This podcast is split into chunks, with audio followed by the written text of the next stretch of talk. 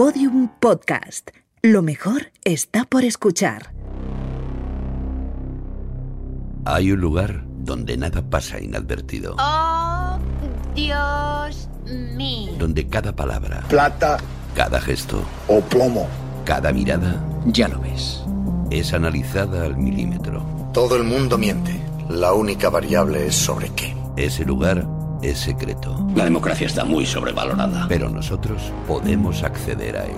Soy el hijo de puta que manda aquí, joder. Laboratorio de Investigación de Series. O ganas o mueres. Con los agentes Aurea Ortiz, Miquel Labastida y David Brieva. En Podium Podcast. Me encanta que los planes salgan bien.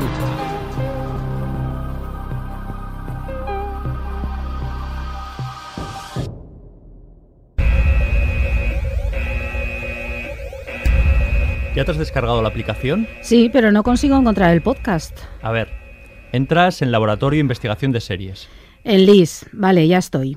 y ahí tienen que estar los episodios. Sí, las dos temporadas. Vale, pues pincha donde pone protagonistas. Vale, ya.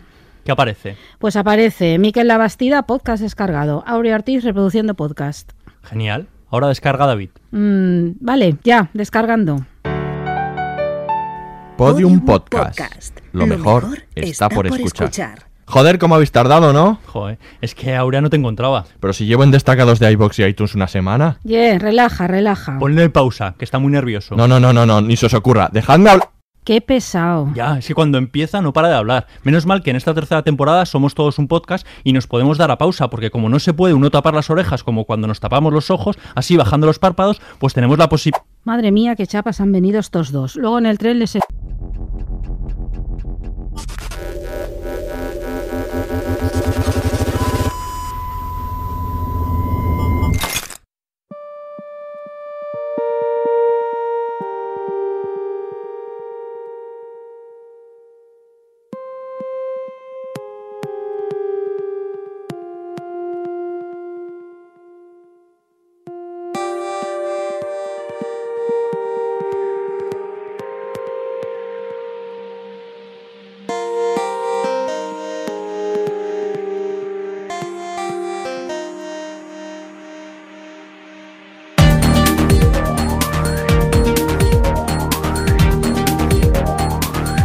Bienvenidos al Laboratorio de Investigación de Series en el primer capítulo de nuestra tercera temporada, el 3x01. Volvemos con una temporada más de análisis de las mejores series de actualidad y algún que otro contenido especial. Para comenzar la temporada hemos elegido una serie que nos gusta especialmente, tanto que parece que hubiésemos hablado de ella en más ocasiones. Vamos a hablar de Black Mirror, la serie de episodios autoconclusivos de Netflix que ha estrenado recientemente su cuarta temporada. Y para esta tecnológica labor me acompañan los agentes con más galones del LIS, con el botón de control parental preparado por si hoy se nos va de las manos, la gente Aurea Ortiz. Hola Aurea, Hola David, ¿qué tal? espero que no lo tengas que usar. A mí no me gusta nada el botón de control parental, así que creo que no lo usaré. Se diga lo que se diga. Y no sabemos si es él o su duplicado virtual, el agente Miquel Labastida. Hola Miquel, Hip hip, hurra, Captain Breva. veo que viene animado. Pero no soy yo, es mi avatar. es su avatar, claramente. Has cogido mi ADN, Pues ese obviamente. Callister ahí. Y para comenzar la temporada con buen pie, hoy nos acompaña el doctor en Historia del Arte de la Universidad de Valencia, profesor de Historia del Cine y especialista en cine fantástico, con un gran número de artículos, comisario de la espectacular exposición sobre R H H.R. Giger. Siempre lo digo mal, pero es que es complicado, ¿eh? ¿Cómo se dice Giger? Giger, Giger, lo has dicho muy bien. Muy bien. Y el autor del libro sobre el mismo autor, eh, Giger Belleza en la Oscuridad, Carlos Arenas. Hola Carlos, ¿qué tal? Hola, ¿qué tal? Encantado aquí de estar para compartir esta, estos momentos mágicos con vosotros. Yo Pues- estoy todo el rato como si estuviese en un déjà vu. No Yo sé también, ¿Qué os no pasa sé a vosotros? Es algo de Black Mirror, yo creo. Debe de ser. Y el que os habla desde el Lis Challenger, el agente David Brieva. Escuchamos la ficha y comenzamos. Nombre de la serie, Black Mirror. Sinopsis. La serie trata de mostrar cómo la tecnología afecta nuestras vidas y plantea, a modo de capítulos autoconclusivos, historias enclavadas en un futuro no muy lejano ni imposible. Número de temporadas, 4. cadena, Channel 4 y Netflix. fecha de estreno del primer episodio, 4 de diciembre de 2011. creadores, Charlie Brooker. atención, Este podcast contiene spoilers. Soy Susana, duquesa de Beaumont, popularmente conocida como Princesa Susana. Estoy en un sitio que no pueden encontrar, ni podrán rastrear a mi captor. Primer ministro Michael Callow. Primer ministro Michael Callow. Mi, mi vida. Mi vida depende de usted. Si no sigue con precisión las instrucciones, a las cuatro de la tarde seré... Seré ejecutada. Por favor. Solo hay una demanda. Y es muy sencilla. A las cuatro en punto de esta tarde, el primer ministro Michael Callow debe aparecer en directo en la televisión británica, en todas las cadenas terrestres y vía satélite. Y... No. En todas las cadenas británicas terrestres y vía satélite. Y tener relaciones sexuales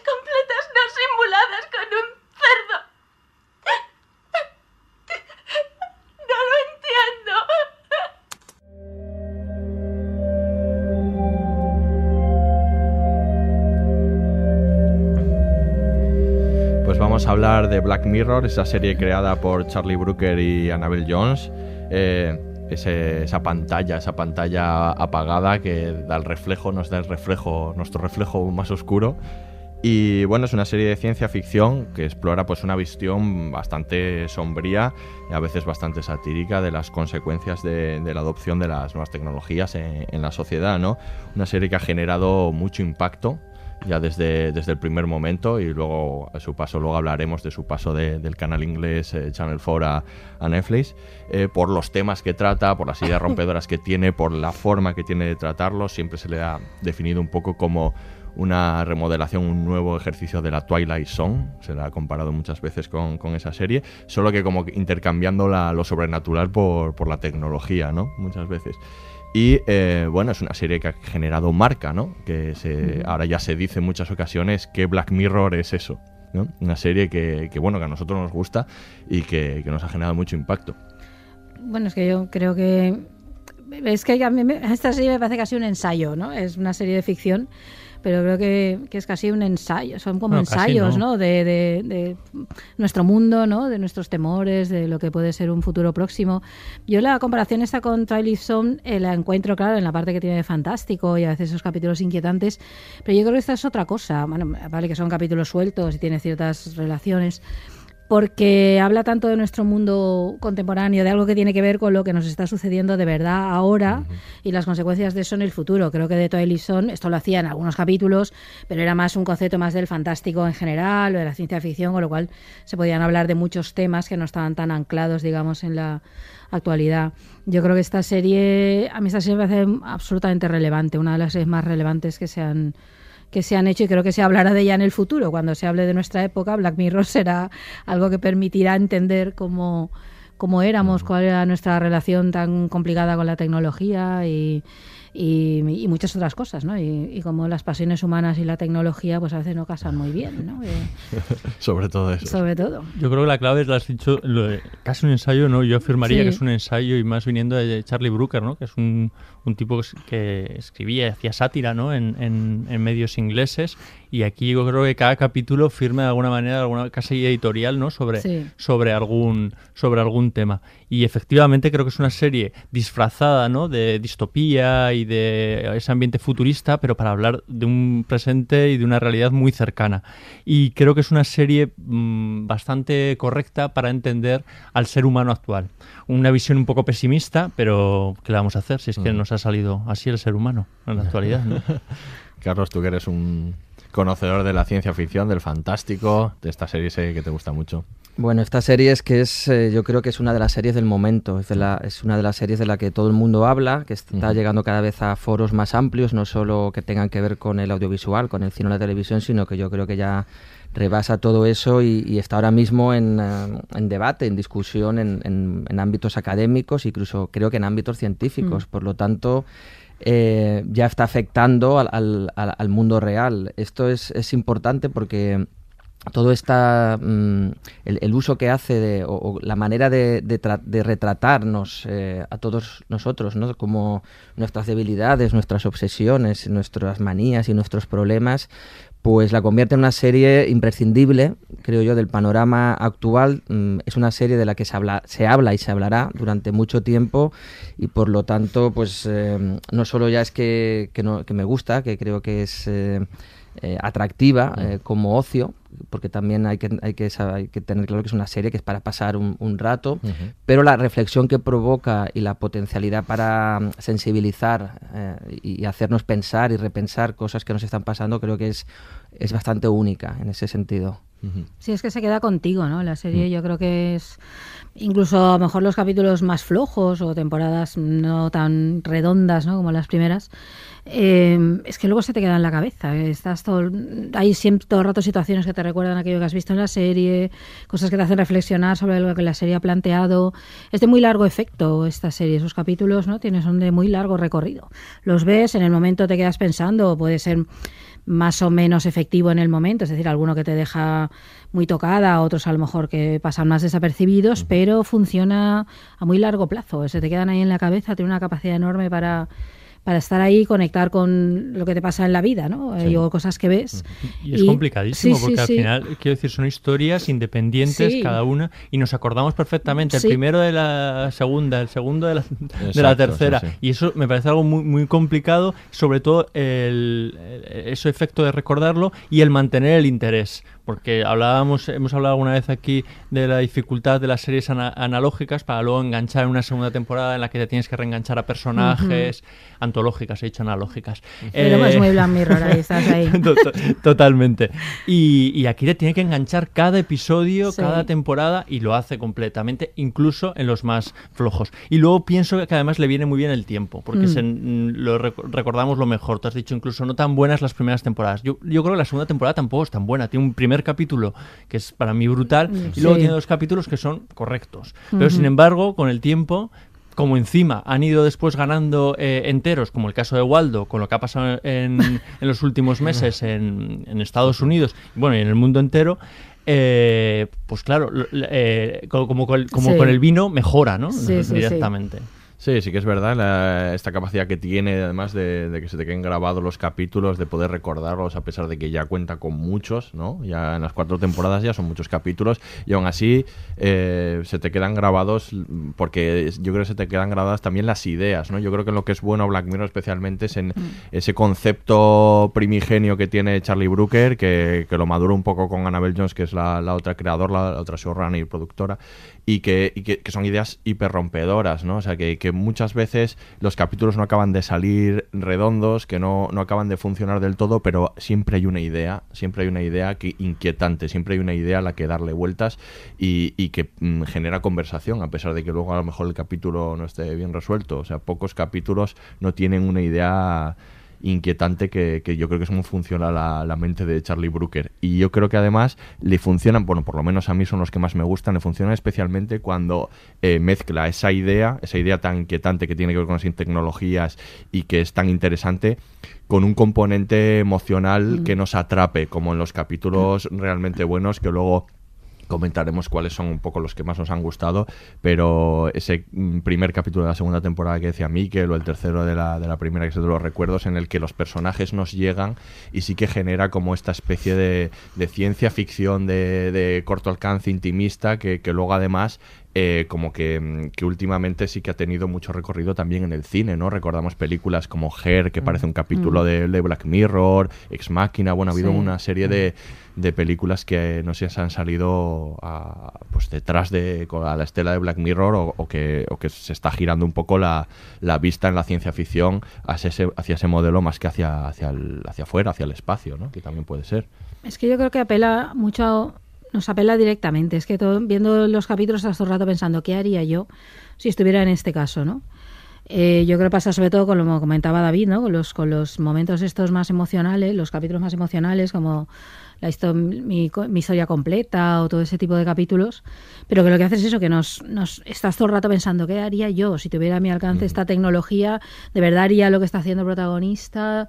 ¿Sería capaz de darme cuenta de todas las implicaciones que esto tiene? O tal como me está mostrando, porque además hace esto de eh, llevarlo hasta sus últimas consecuencias, ¿no? El, eh, se hace algo y entonces lleva hasta las últimas consecuencias y de pronto ves los pros, los contras y la destrucción que puede incluso plantear, ¿no? Entonces, yo creo que ahí es donde funciona muy bien, por eso se quedan con nosotros, porque está, está todo el rato apelando, ¿no? Está todo el rato interpelando de qué harías tú aquí, ¿no? Es algo así. Es, es complicado esto, Sí, ¿eh? es porque nos, nos pone en situaciones futuras en las que nos vemos muy representados. Yo creo que ese es el, el- el doble juego. Y yo no sé si tanto, si esto es tanto nueva ciencia ficción o es una ciencia ficción adaptada a los, a los tiempos actuales, ¿no? Quizá antes el temor entre comillas, eran eh, los otros mundos que podían existir en nuestro alrededor y el universo y, y- y los mundos espaciales, ¿no? Y los viajes espaciales y ahora es la tecnología, ¿no? Porque lo, lo vivimos en, en- en nuestras propias carnes y sobre todo vemos lo rápido que va. O sea, nosotros echamos la vista atrás hace 10 años y nos parece increíble muchas de las cosas que podemos hacer ahora.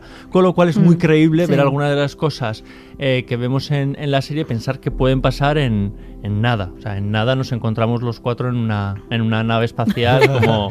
Nuestros avatares. Como, a- nuestros- como avatares con un cabrón ahí haciéndonos lo que no queremos hacer, ¿no? Pero Sí, bueno. yo creo también que es muy, como decís, es muy realista, es hiperrealista en, en muchos, en muchos casos, no solo por la idea, sino Mola por esto, cómo, ¿no? Ciencia ficción hiperrealista es un gran concepto. ¿eh? por cómo lo representa, ¿no? En algunos capítulos es que está- eh, son creíbles, ¿no? Estamos pensando que, vale, esa tecnología a lo mejor no existe actualmente o desconocemos en algún laboratorio en, yo qué sé, en China o en Estados Unidos. Hay alguien maquinando algo, algo así, pero nos, nos lo creemos, ¿no? Y precisamente nos, nos, nos acerca tanto que, que estamos pensando, pues, lo que, lo que habéis comentado, ¿no? Que el concepto Black Mirror ya se aplica a situaciones, a a, a- a historias que nos, que nos cuentan, uy, que Black Mirror es eso, o, o Mm. que se parece a Black Mirror, ¿no? Y esto cada vez se- se va extendiendo, ¿no? Y pienso que eso es lo que hace que una serie y que un producto sea, sea actual y sea de interés, porque cuando eso no sucede, cuando nadie habla de, de una película o de una serie, es que ya está perdiendo su interés. Y precisamente creo que Black Mirror lo que hace es llenar un hueco en, en el género o en el ámbito de la ciencia ficción que se había per- mm, que se había desdibujado un tanto y es la capacidad tan contundente para, para hacernos reflexionar y, y para hacernos eh, pensar y, y debatir sobre, sobre cosas actuales realmente y pensar, como decías, eh, qué haría yo en esa situación o qué pasaría si eso pudiera, pudiera realizarse, pudiera darse. Es que a veces, además, en tantas ocasiones parece tan cerca de Sí. realizarse que, que es lo que inquieta realmente. ¿no? verosímil. Es tan- está tan cercano muchas veces que eh, en ocasiones después de, de la serie de episodios de Black Mirror aparecen noticias como cuidado que las abejas robóticas ya existen o que Sí. esta aplicación de dar estrellas ya está rulando por ahí, ¿no? O sea, cuidado que, que está más cerca de, de lo que pensamos.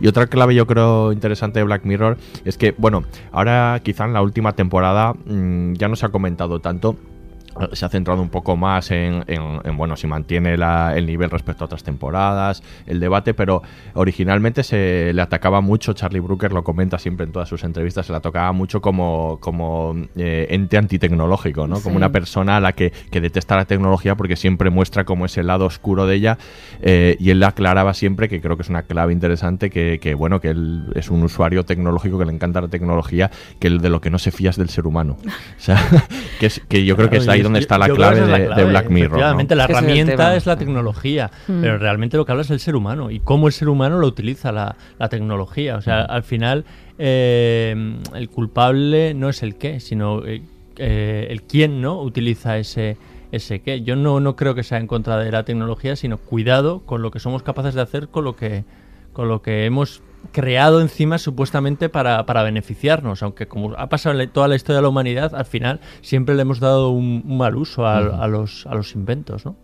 Hombre, tiene bueno y malo, ¿no? Yo creo que muestra esas caras, ¿no? La tecnología siempre ha sido así. Hay, eh, nos soluciona la vida, ¿no? Nos, no sé, tenemos menos enfermedades, hay un montón de cosas que son absolutamente magníficas, pero tiene su lado oscuro, ¿no? La misma tecnología o ciencia que te puede ayudar a vivir también eh, destruye, ¿no? Entonces, claro, depende de, de cómo se use. Yo creo que la AI, claro, entra en esa entra de manera brutal ¿no? en todo ese debate, eh, de un modo, a mí me parece muy necesario, muy, porque yo creo que estas son cuestiones éticas que yo me imagino que científicos, tecnólogos, ¿no? la gente que está trabajando con esto se tendrá, se tiene que estar planteando cuando cuando de pronto tiene en sus manos una, algo muy poderoso que sabe que puede cambiar la vida muchísimo, ¿no? Y, y, y, yo creo que es un debate ético importantísimo, que luego está en nosotros ya como usuarios, ¿no? Pero que previo a eso tiene que estar. La posibilidad de hacer, no sé, meter un chip en el cerebro, que esto es algo real que se puede hacer, ¿no? Depende ya de los usos que sean el que inventa esto puede estar muy contento, pero a lo mejor, no sé, tiene también que estar planteándose a dónde lleva eso, ¿no? Entonces yo yo creo que la serie, claro, es que me parece, pues, como lo que decía antes Carlos, muy necesaria para que todos reflexionemos un poco en torno a eso. Sobre todo por la capacidad que tenemos de normalizar algunas cosas. Entonces, parece que tiene que venir alguien a decir, espera, vamos a reflexionar en torno a lo que está pasando, ¿no? Vamos a reflexionar lo del control parental, ¿no? Que es algo que lo tenemos, vamos, como... Eh, eh, lo vemos como súper lógico dentro de la, tecnología actual y, el mundo actual. Bueno, vamos a reflexionar sobre lo que estamos privando o, eh, o hasta dónde llega, hasta dónde llega y demás, ¿no? Las nuevas aplicaciones eh, tipo Tinder de, citas. Vamos a reflexionar con esta nueva manera que tenemos de socializar, a ver si qué está pasando, por qué lo estamos haciendo, qué estamos dejando atrás o qué estamos ganando. Lo, asumimos con tanta normalidad que yo creo que no nos, no nos detenemos a, a reflexionar. Y Black Mirror es una serie que invita a reflexionar, que a mí es que eso ya me parece, o sea, que yo cuando digo críticas digo, pero ¿cuántos productos nos invitan a reflexionar así? Yo conozco poquísimo. Es el kit de la, cuestión, es que, es que Black Mirror habla con voz clara y alta sobre, sobre ser humano, como decís, y sobre la, la tecnodependencia, ¿no? Cómo nos dejamos llevar a veces por, por aparatos o gadgets que, que son eso, ¿no? Que son maquinitas o, o, en fin, o herramientas informáticas que, que depende del uso que le demos, eh, que hay cosas que pueden ser maravillosas para mejorar, eh, por supuesto, la salud, el bienestar y muchas otras cosas, pero ojo, eh, la, serie pone, la, una, una, mirada muy ácida, muy crítica en, en, las debilidades que tenemos, ¿no? en utilizar mal esos aparatos. Y yo creo que pese a que mm, bueno, Black Mirror sí que tiene una vocación ensayística, como, como decíais, eh, interesante, pero sobre todo yo creo que se puede utilizar eh, alguno de sus capítulos como una herramienta pedagógica eh, que yo creo que habría que, empezar ya a proyectar, no ya solo en universidades, como ya se, estamos haciendo mucho, sino en, en, en, los institutos, en, secundaria, en la ESO. Hay algunos capítulos que hay que poner a los chavales y decir, bueno, con lo que estáis todos los días manoseando y trabajando vale, ojo, puede pasar esto, ¿eh? a, ver cómo lo vais a, utilizar y, pienso que en ese sentido pues eh, tiene todavía un alcance mucho mayor que otras otros productos. Sí, yo mientras decías de pensar en No se dive, ¿no? El capítulo este de la... Exacto, por ejemplo. El me gusta, no me gusta, yo creo que es un episodio bueno, a los adolescentes, pero con urgencia. Bueno, y es que los adolescentes que lo, han visto es que realmente... Eh, alucinan. Sí. Porque da pánico, ¿no? Les da, mucho miedo porque se sienten súper reflejados, claro. Claro, claro. Esa es la, la, pura realidad. Es que sí, es que es una mirada al abismo. O sea, es el, el reflejo oscuro, pero es una mirada al abismo. La serie, sin duda que sí. Pues vamos a escuchar ahora un corte de, de uno de nuestros capítulos favoritos de Black Mirror y seguimos hablando de ella. Parece tan real. Se siente tan real. Quédate conmigo. Estoy contigo ahora. No me refiero a eso. Pásate aquí. Cuando te llegue la hora. Yorkie. Quédate aquí conmigo. ¿No podemos disfrutar de esta noche? Casi es medianoche. Te irás en diez minutos y tendré que esperar una semana para ver. Sabes que estoy de visita. Un par de meses y luego. No vamos a hablar de esto. Y luego te irás para Siempre podrías tener la eternidad. ¿La eternidad? ¿Quién podría abarcar la eternidad? El tiempo que quieras. Podrías quitarte de en medio así. No es una trampa. En fin, mira esto. Dios, tócalo. Me voy. Eh, oye. Es real. Esto es real.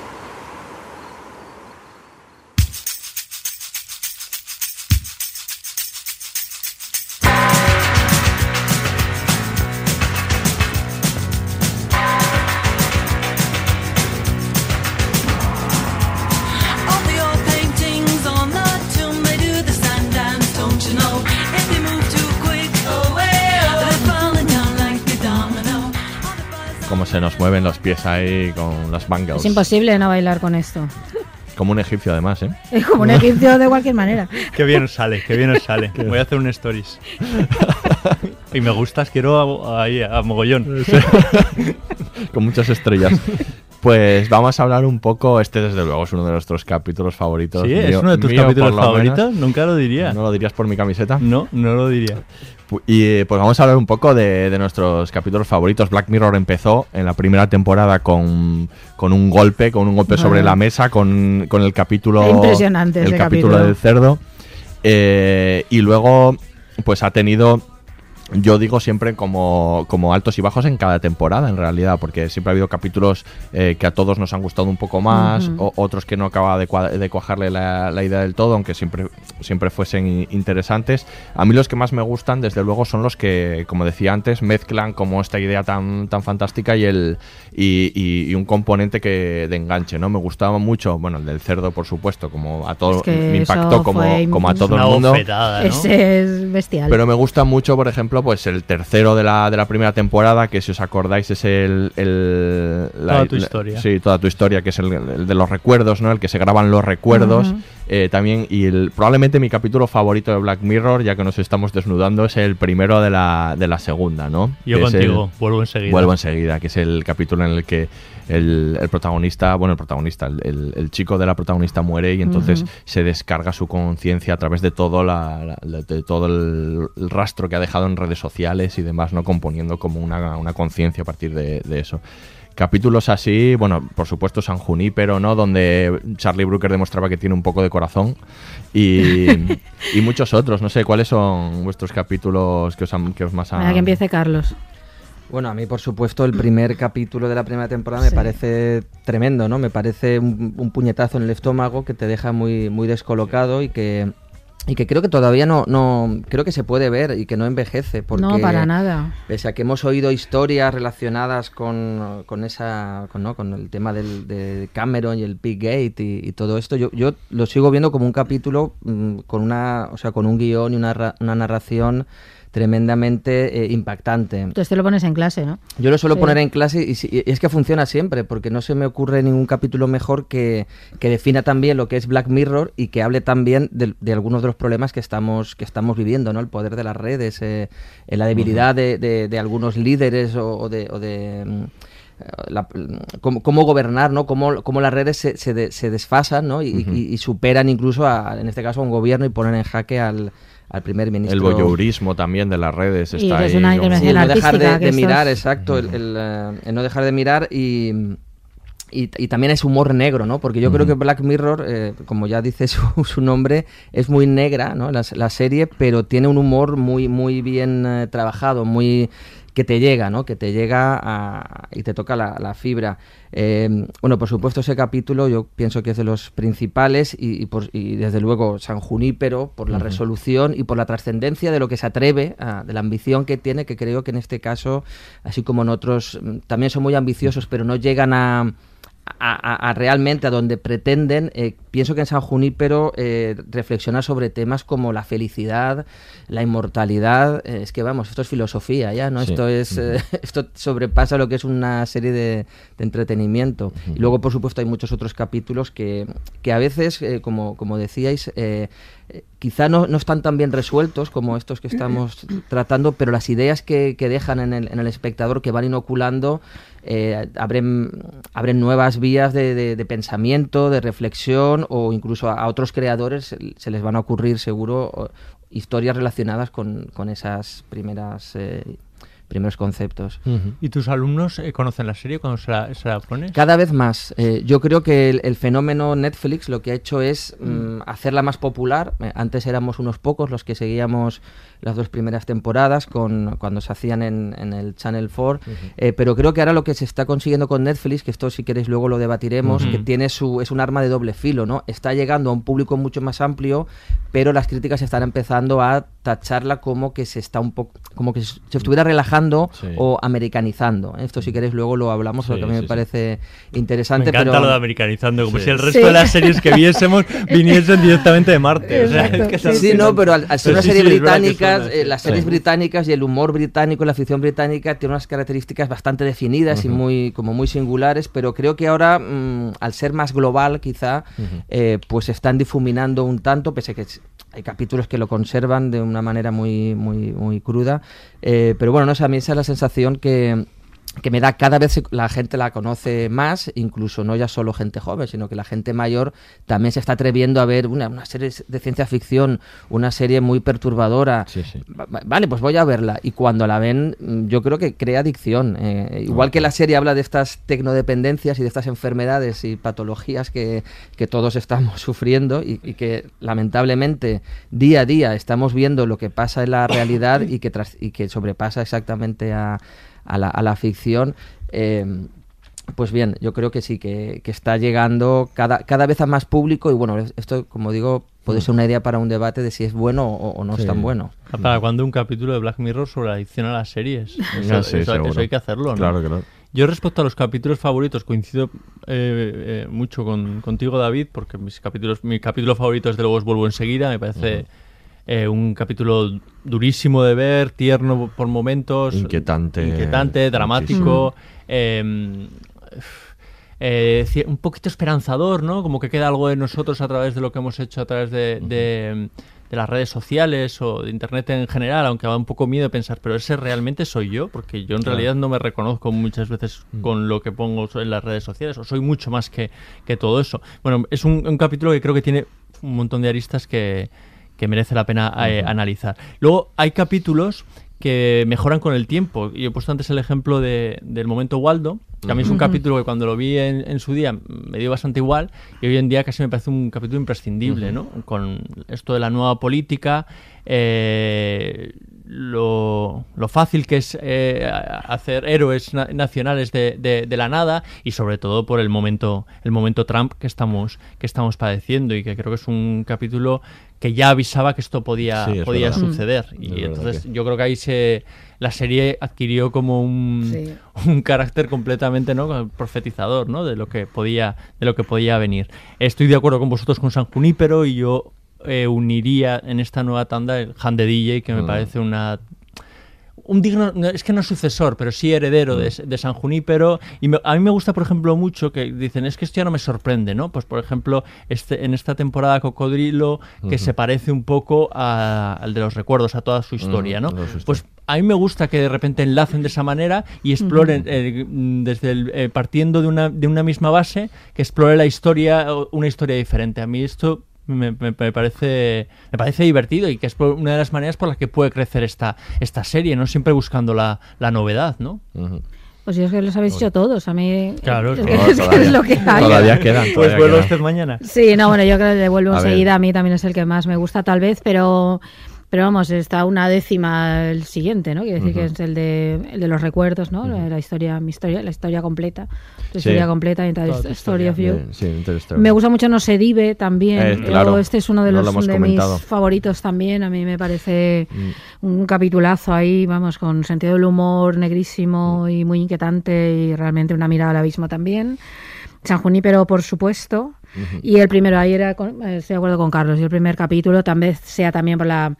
Por, por lo brutal que fue, porque es difícil olvidar lo que sentimos viéndolo. Aquello de decir, pero ¿esto qué es? ¿De dónde ha salido esta serie? ¿Qué nos está diciendo? A mí se también me impacta mucho. Y en la última temporada me gusta Arcángel bastante también. Eh, sí, pero vuelve a lo mismo, ¿no? Esa idea a través de lo muy emocional, ¿no? De algo que nace de, del amor y cómo acaba convertido en un instrumento del diablo casi. Eh, sí, y luego estoy muy de acuerdo con lo que ha comentado Miquel, esto de cómo las cómo enlazan entre sí, ¿no? Como una tecnología, claro, no se agota en un capítulo. Entonces va habiendo otras implicaciones. Aquí en el caso de, de en Cocodrilo, ¿no? Como esa tecnología ahora está en manos de empresas privadas, de aseguradoras, ¿no? Eh, para que es tremendo lo que plantea, ¿no? Es el Ujú. pasa que no, no incide mucho en eso, pero te quedas pensándolo después y desde esto que plantea es una auténtica Sí, barbaridad. ¿no? Que esa em, tecnología de, de ver los recuerdos acaba en manos privadas, ¿no? Bueno, que esto es una- un riesgo absolutamente cierto y verosímil, ¿no? que vemos todos los días en, la, en el mundo. Ujú. Luego haremos un repaso de la última temporada. eh, no sé si capítulo por capítulo, pero por lo menos eh, sí que le, daremos un buen tiento. Eh, sí que eh, como diferentes, creo, obsesiones, intereses de, de Charlie Brooker que se ven. Una, ya la, ya la ha anunciado un poco Miquel antes, mm, que es un poco como lo de los duplicados virtuales o la, la forma de copiarnos a nosotros mismos, que aparece en muchos capítulos, está en San Juní, pero... sobre todo, bueno, y en esta última temporada... Sí, En esta última temporada está, está muy presente, capítulos. pero Sí. también lo puedes reconocer en, en Sí, Vuelvo ahora, pues, sí, eh, sí, sí. te- toda esta idea. Y luego hay una cosa que me parece muy interesante de, de Nosedive y de, de los capítulos como similares a este o, o mm, Hated in the Nation, que era el último capítulo de la pasada temporada de las abejas asesinas, Sí. lo podemos llamar, que es eh, que a mí me parece fantástico. Es cuanto más se cabrea la gente con Charlie Brooker, probablemente es porque ha tocado más fibra, ¿no? Y entonces hay muchas veces que, que nos vemos reconocidos de manera horrible en, en algunos de los, de los capítulos. Está, por ejemplo, el capítulo de las estrellas, el capítulo este de Hated in the Nation que está hablando del odio de Internet, de cómo funciona el odio de Internet, del voyeurismo del primer capítulo, del del cerdo, de cómo estamos mirando hasta que de repente ya apartamos la mirada y decimos, bueno, esto es suficiente, pero has estado mirando hasta entonces. Me gusta mucho cómo, cómo muchas de las reacciones iracundas hacia los capítulos de, de Charlie Brooker son por eso, porque se ha, porque, porque ha tocado ahí un puntito en el que, en el que nos vemos reconocidos y la gente se enfada, ¿no? se, se enfada con eso. Y luego el... Sí, o a que apela a nuestra responsabilidad, ¿no? Yo creo que el tema de la conciencia digital es otro de los temas latentes, Sí. ¿no? En, en Black Mirror y ahí a veces escuece un poco, ¿no? No, lo de responsabilidad me parece algo central en esta serie. Yo creo que es un tema fundamental este, el, de, el, el modo de usar de manera responsable o irresponsable la, la tecnología. Y claro, el concepto de responsabilidad está muy de capa caída en nuestro mundo. Nadie, ¿Sí? nadie, sí, mucho, mucho. No, no, parece que es un concepto que no, no computa hoy en día, ¿no? Y na- nadie se hace responsable, siempre ha sido otro, hay alguien encima de mí que me dice que haga, ha sido la presión, ha sido tal, ¿no? Yo creo que Claro, por eso cuando toca los temas, como decías tú, David, ¿no? cuando de pronto toca aquello que tiene que ver contigo, con el dar a like o no like, o el estar ayudando, ¿no? o el estar mirando determinadas imágenes, ahí es cuando la gente se cabrea, acá, porque eso sí apela directamente a nuestra sí. responsabilidad personal. Ya no se trata que haya grandes corporaciones preocupadísimas por dominarnos con una tecnología no sé qué, como hemos visto en mil veces. Es que se trata de, y nosotros hacemos con esto, cada vez que das un me gusta eres consciente de lo que estás haciendo, eres consciente de que si estás mirando determinado programa de televisión o atendiendo a un determinado vídeo en YouTube terrible, estás contribuyendo a que el mundo sea muchísimo peor, tú te das cuenta de esto. Entonces, claro, ahí es donde la serie, claro, molesta muchísimo. No, pero para eso tenemos un montón de excusas que nos ponemos Claro, nosotros claro, mismos. claro. No, bueno, No uno es culpa más, no mía, pasa claro, es que la nada. tecnología, uno más y todo el mundo mira, el ¿no? mundo Yo lo qué más hace, va a no dar. pasa nada. ¿Cómo no voy a poner me gusta? Va, pero esto no es nada, nadie lo se lo toma en serio, ya, ya. Pero luego van, no sé, y buscan, los que buscan empleo, ¿no? Y sale el perfil. Claro, es que hay muchísimos temas ahí, Sí, ¿no? sí, Entonces, no, no, Hay totalmente. que ser muy consciente. sí. Totalmente, o sea, podríamos hacer una de las clases de, de Carlos Arenas todos los días. Claro, eh, ojalá lo hicierais.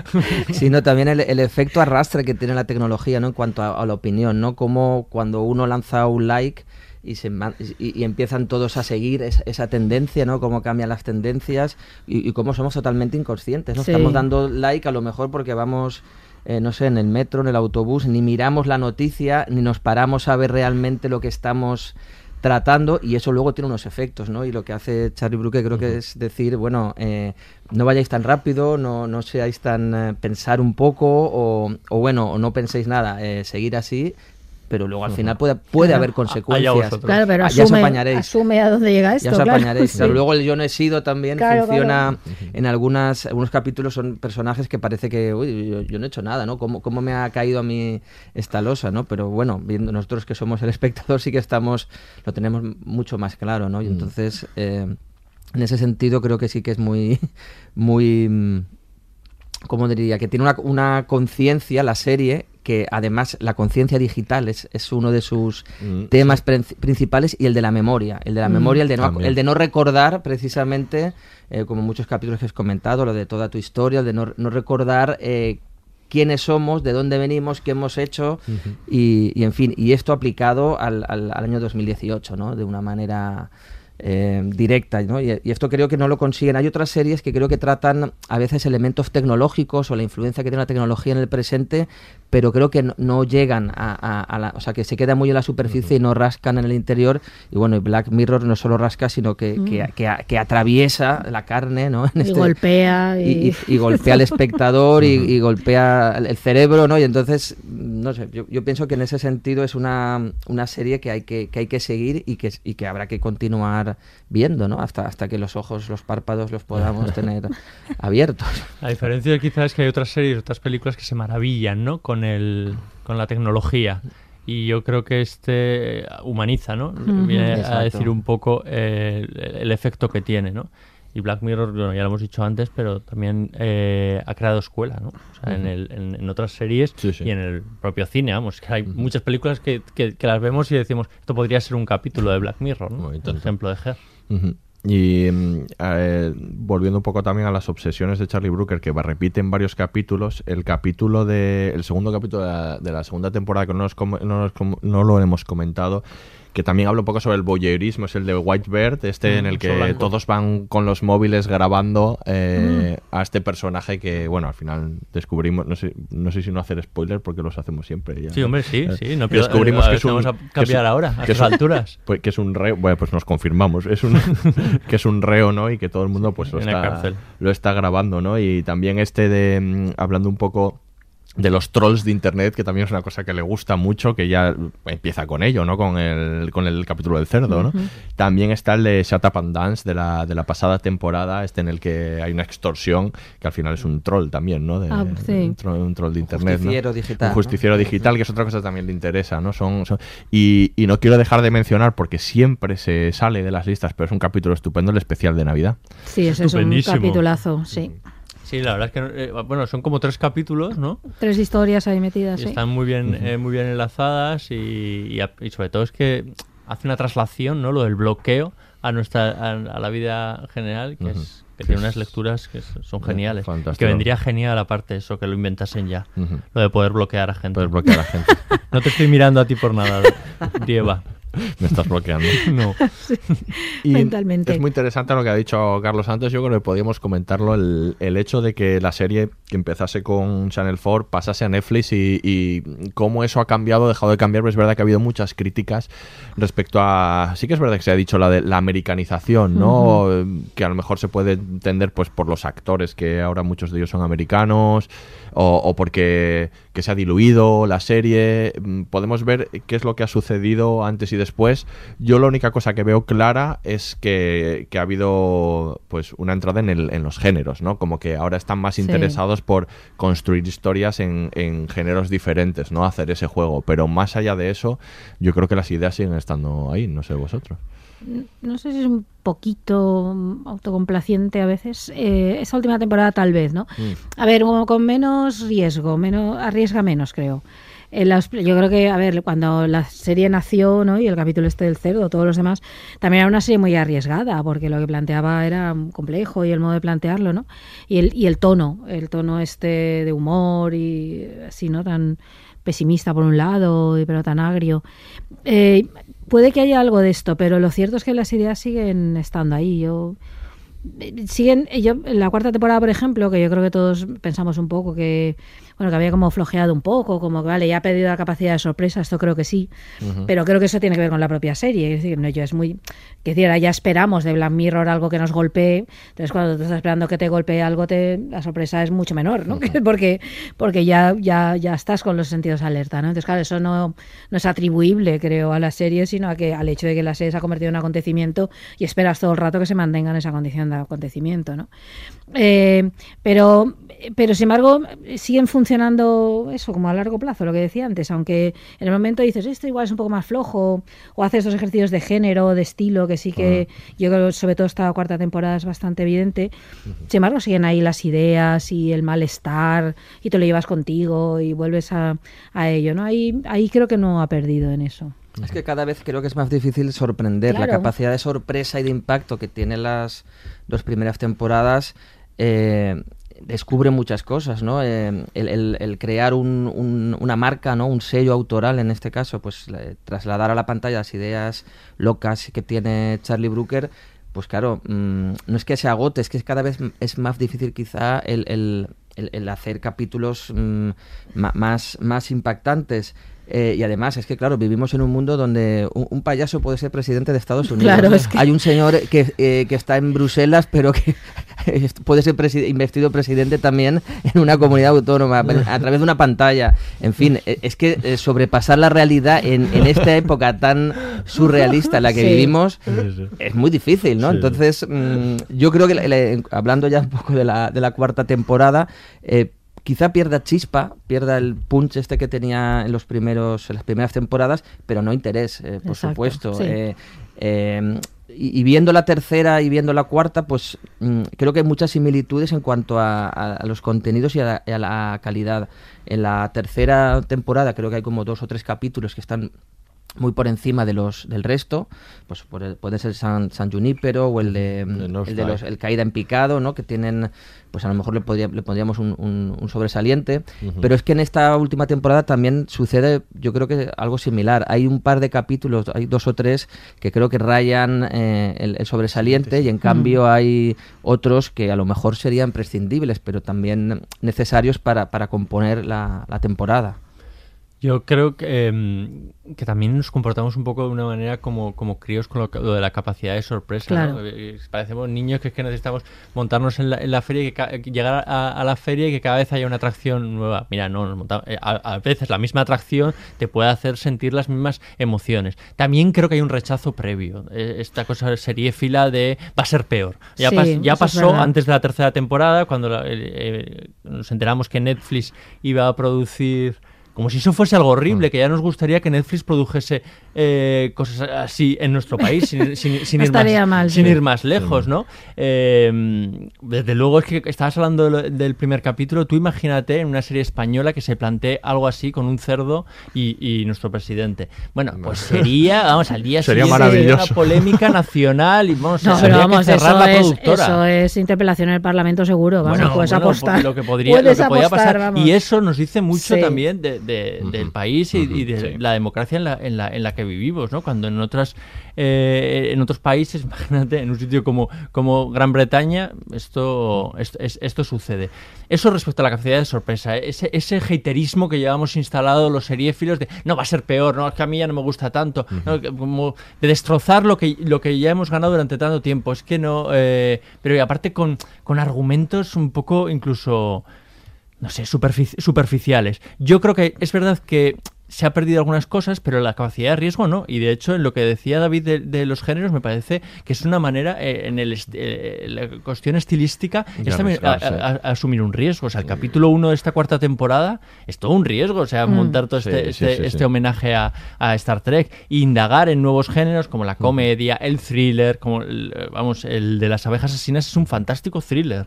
Porque aparte de la película dura hora y, hora y pico y hay películas que a mí no me mantienen la tensión con la que me, con la que me mantenían esto. Y luego es verdad que hay incorporación de nuevos eh, actores, nuevos directores, que a mí me parece que solo, que solo suman. Con lo cual, mm, la experiencia no puede ser más que positiva. Y repito, incluso en los peores capítulos de esta temporada, a mí me provoca una Hay reflexión. cosas. Hay miles de series que con 12 capítulos no me provocan tan- tal reflexión. Y Ojalá que, muchas y más que ficciones cuando, así. Y que cuando eh, en las primeras temporadas también había altibajos, simplemente ahora se han aumentado también el número de capítulos, pero yo creo que la media, bueno, quizás esta última temporada, ah, ahora lo comentaremos, pueda ser algo más floja, no lo sé, pero eh, la media es parecida al final, porque en la primera temporada tampoco se habló bien del segundo capítulo, en la tercera temporada el de Waldo te ha tenido muchas críticas, bueno, en fin, Y que Oso Blanco incluso. y Oso Blanco incluso. Siempre ha habido como un capítulo muy, muy sorprendente que se ha quedado en la memoria y, y luego como, como otro que no estaba, otro que, sí- que siempre ha sido criticado y le pasaba un poco lo que pasa que, que, bueno, manteniendo la media en los seis capítulos de la siguiente, lo que pasa que había como ma- más que masticar, ¿no? Y... Así que al final, no sé, quizás, mm, no sé si las, las críticas son, son justas. Es verdad que lo de la capacidad de sorpresa, pero es una cuestión de expectativa. O sea, no- no- Claro, sí, pues estás acostumbrado a que te dé tanto que, claro, ya estás situado ahí. Cuando empezó Black Rómpeme la Mirror, cabeza, ¿no? Como- estábamos ahí, estábamos en a ver qué nos qué cuenta esta serie nueva, claro. Llega ahí, por eso digo que eso no es atribuible a la serie, eso tiene que ver con, con eso. Y luego sí, luego esta, esta necesidad de odiar, ¿no? O de ser más listo que Charlie Brooker. Odio nacional. El odio nacional. No, y luego esa parte de ser más listo que los que hacen las series. Yo creo que está ahí una parte de la comunidad seriéfila muy detestable desde mi punto de vista, que es como, no, ya verás, como ahora no será, porque tal, porque yo ya me lo sé, porque... Déjate sorprender y disfruta, caramba, y olvídate Sí, sí, de, sí. de lo que, no sé, de, de lo que supuestamente sabes, ¿no? Pero yo creo que eso también actúa en No, tú contra. esto lo dices muchas veces, que es que a veces nos olvidamos de que las series son para entretenernos, Claro. para divertirnos, y a veces le- les concedemos un, un valor y les pedimos cosas que es que son impropias, ¿no? De para lo que están, para lo que están hechas. Y, y sobre todo que, que le resta, resta el, el verdadero valor que, que tiene. Pero bueno, debe estar dentro de- del juego este seriéfilo. Sí, que sí, ni que claro. fuese yo aquí likes para todo, anda que yo no critico. Yo creo que, que había quien tenía el tweet de me ha decepcionado preparado Sí, antes de ver la, te- la tercera Programado temporada. ya para ponerlo. Programado de decir, bueno, me ha decepcionado, vamos a prepararnos para que me decepcione esto. Si es que mant- mantener el listón tan alto es, es muy complicado. Yo ahora estoy pensando, por ejemplo, en una serie que me- a mí me, me ha enganchado y me, y me sigue gustando, que es Fargo. Las, Ujú. las dos primeras temporadas Sí. me parecen también que ponen el listón altísimo y, y la última temporada no es que me haya desagradado, es que creo que no, no, no, no llega a, a donde llegaban las otras, ¿no? Con los personajes o la Sí. historia, lo que sea, pero me sigue, me sigue pareciendo interesante y, le do- y, por supuesto le voy a dar una oportunidad en la, en la próxima para, Sí, sí. para, para que, Es que que así es, sea. es difícil también no dejarse llevar por las expectativas de, Mm. de lo que piensas que, que te puede ofrecer. Escuchen nuestro podcast dedicado a Fargo. Buena, buen corte. Pues como corte vamos a escuchar ahora eh, el primer capítulo, uno del primer capítulo de la, de la última temporada y vamos a meternos de lleno a hablar de, de esta última. Oh, vaya. Tenemos chica nueva en la oficina. ¿Cómo te llamas, cielo? ¿Estoy soñando? Ya, no, me temo que no. ¿Pero dónde estoy? En el USS Callister, el mejor de la flota, explorando los confines del universo conocido y más allá. Somos su tripulación y por lo visto ahora, tú también. Se- será mejor que te sientes. No, no, no quiero sentarme. Quiero saber qué está pasando.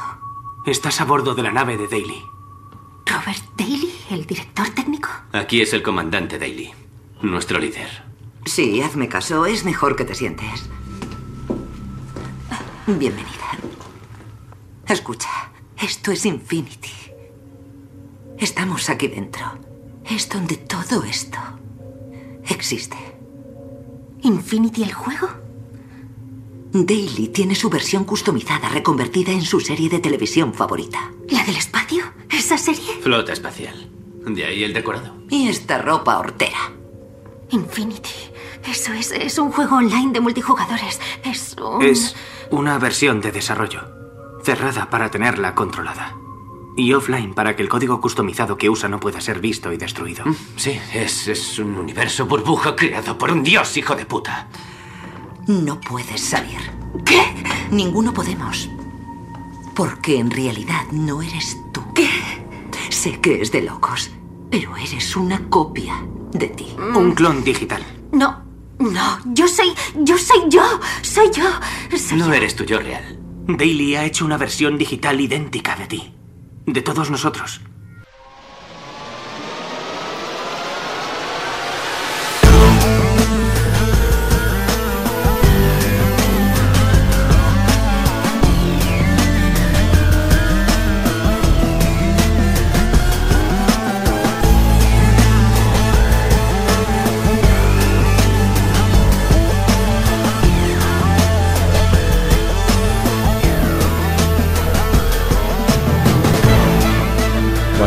Vamos a hablar de vamos a hablar de esta última temporada. Ya hemos hablado un poco de, bueno, quizá la, ausencia de- del efecto sorpresa que tenía antes, pero también eh, hay otras cosas que hablar globalmente antes de hablar de, de cada capítulo. eh, el, el tema del- de los géneros, ya lo hemos comentado.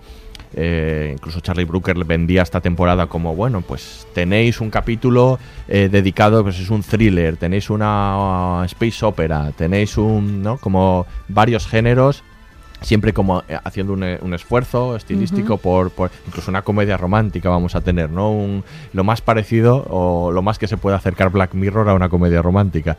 Y tenemos eso, un- pues un thriller, un episodio mm, puro de, de persecución De acción, sí. de, o de acción eh, y una historia tipo pues mm, de, de tres historias de terror no pues muy clásica también Eh, otro caso también otra cosa interesante de global que tiene la serie es el protagonismo femenino que también aparece pues en si no en todos en casi todos lo- los En esta episodios temporada ¿no? yo diría que prácticamente en- todos. sí, yo creo que sí. Sí, sí. Bueno, y era una cosa que se había visto en la otra, pero no, en las otras, en las anteriores, pero no tanto.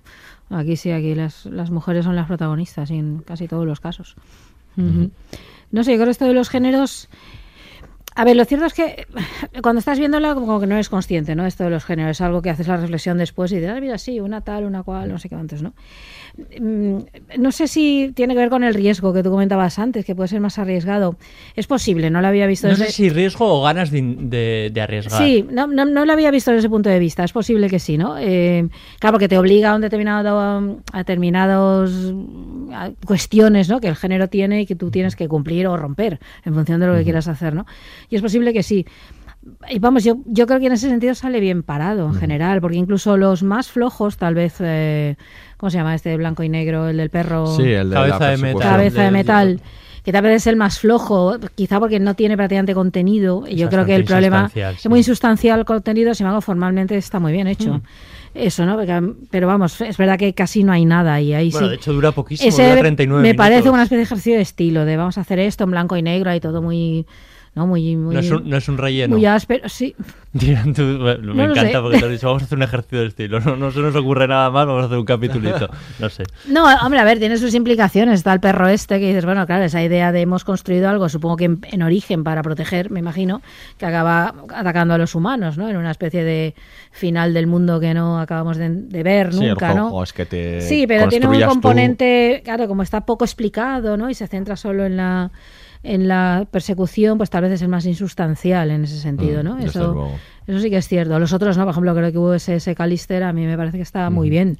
Y las capas que tiene ese capítulo, la parte de- dedicada ¿no? al homenaje a Star Trek y, el, y el juego, ¿no? El- lo que habla de los sobre los sobre la necesidad de jugar, ¿no? De alguien que vive permanentemente en un Mm. Yo juego. es que creo que hay, que hay dos componentes. Uno está cómo de bien resuelven ese género en la dificultad.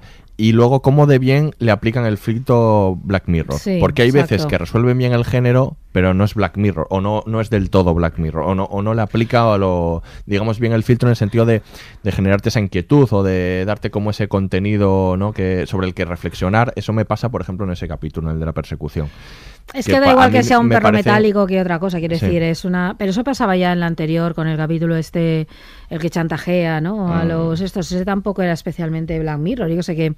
Bueno, y el eso de es la- un... si recordamos el de la guerra, el de La ciencia de matar. la Sí, ciencia la de ciencia de matar, matar. ese ta- este yo lo relaciono bastante Sí. con, Sí. con este capítulo de, de persecución. De ahí el blanco y negro hasta... Hasta el blanco y negro tenía- cierto sentido. Mm. Aquí es en blanco y negro, ¿por qué? Porque sí.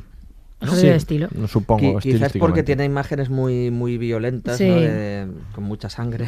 Y nos muy, han, muy y nos gore. han aplicado el control parental, que en blanco y negro las asumimos No lo mejor. sé, ¿no? o a lo mejor, no sé, el tema de la censura, si aquí puede haber actuado como un freno por porque hay imágenes Muy bueno. eh, Más hay, gore- hay planos muy muy gore. Sí, más sí, gore sí, que la es- primera historia de- del último de tres historias, el del, el del que ahora comentaremos, el del hombre que se... El del doctor, el del el del doctor, más gore que eso. Bueno, pero es que ahí a mí creo que ahí sí que está muy bien justificado Sí, el, el- totalmente. el- el color. Por Yo- supuesto. Yo, yo pienso que, que es, el- es uno de los mejores capítulos de, de, de esta temporada y, y yo lo añadiría a uno de los capítulos favoritos, quizá, mm, porque además eh, hace una cosa que, que- en, en algún otros, en otros capítulos se intuye, pero es la, la autorreferencialidad entre los propios capítulos de la serie.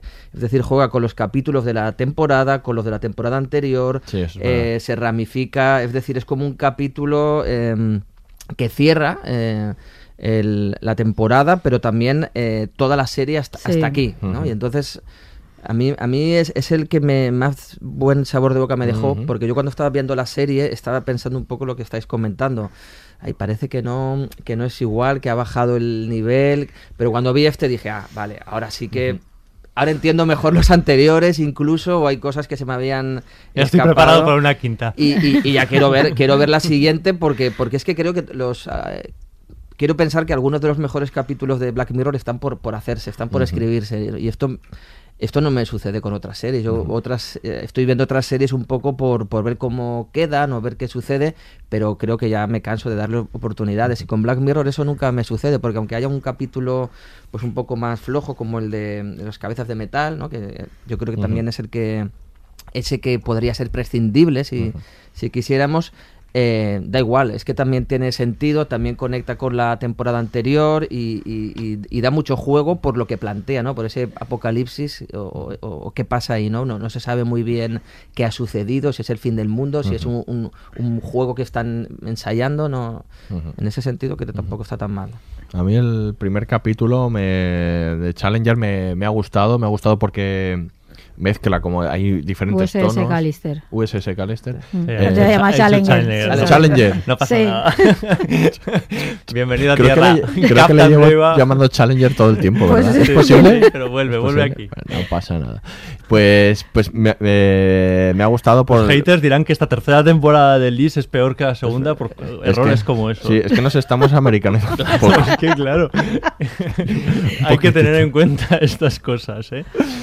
Buen capítulo por, por los por el juego, es divertido, los cambios de tono que tiene. Sí. Eh, quizá me importa menos, hay a quien le ha importado más, a mí me importa menos que, que sea un poco traído por los pelos la manera de resolverse y la manera en la que la, la manera en la que la tripulación huye y la manera en la que te explica cómo, digamos, eh, les ha convertido en clones, ¿no? Que quizás sea un poco vaga, pero, pero bueno, a mí quizá eso me, me importa menos, ¿no? Me gusta bastante que sea que, que haya optado por la comedia en este sentido. La parte paródica del principio me parece divertidísima. El giro de, de tono que da y esa parte, esa parte como la, la parte real, que es un poco hair, ¿no? Y como, como así un poco triste, con que cambia totalmente el estilo, el- con Sí. los colores, ¿no?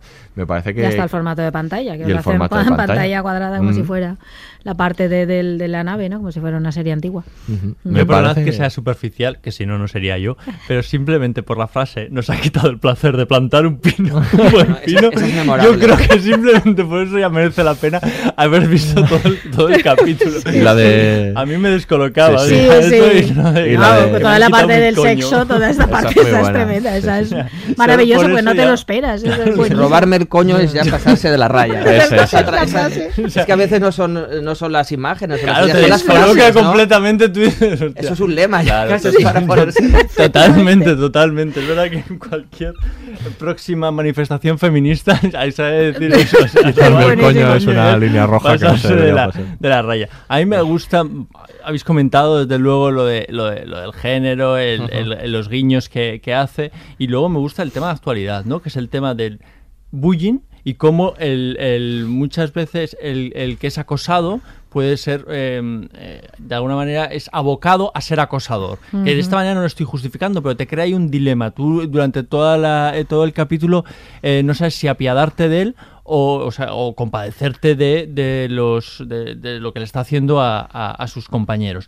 Es verdad que tenemos que partir de la base de una cosa que parece casi imposible, ¿no? Que es lo de clonar de esa manera el ADN, bueno, y sobre todo clonar recuerdos. Ahí los, los científicos se, se han, se han vuelto locos, ¿no? Porque efectivamente es imposible hoy en día y parece que es, vamos, que, que- que será, que no es factible esto. Bien, bueno, yo parto de muchas premisas que no, que no son, que no son reales. O sea, me interesa aquí más eh, eh, el qué quiere contar que el cómo llegamos a, a lo que quiere contar. Y para mí es un tema de, de, pues eso, de candente actualidad, ¿no? De lo que, de lo que puede Sí, sí. hacer el, el acoso en el, en, en el trabajo y esa capacidad que tenemos a veces de distraernos de nuestra propia, esa necesidad, mejor, mejor dicho, que tenemos de distraernos de nuestras propia realidad, de nuestras miserias y que es una de las cosas que nos permiten la, la, la tecnología y bueno, en Internet te da la oportunidad de adquirir personalidades que tú no eres, ¿no? eh, sí.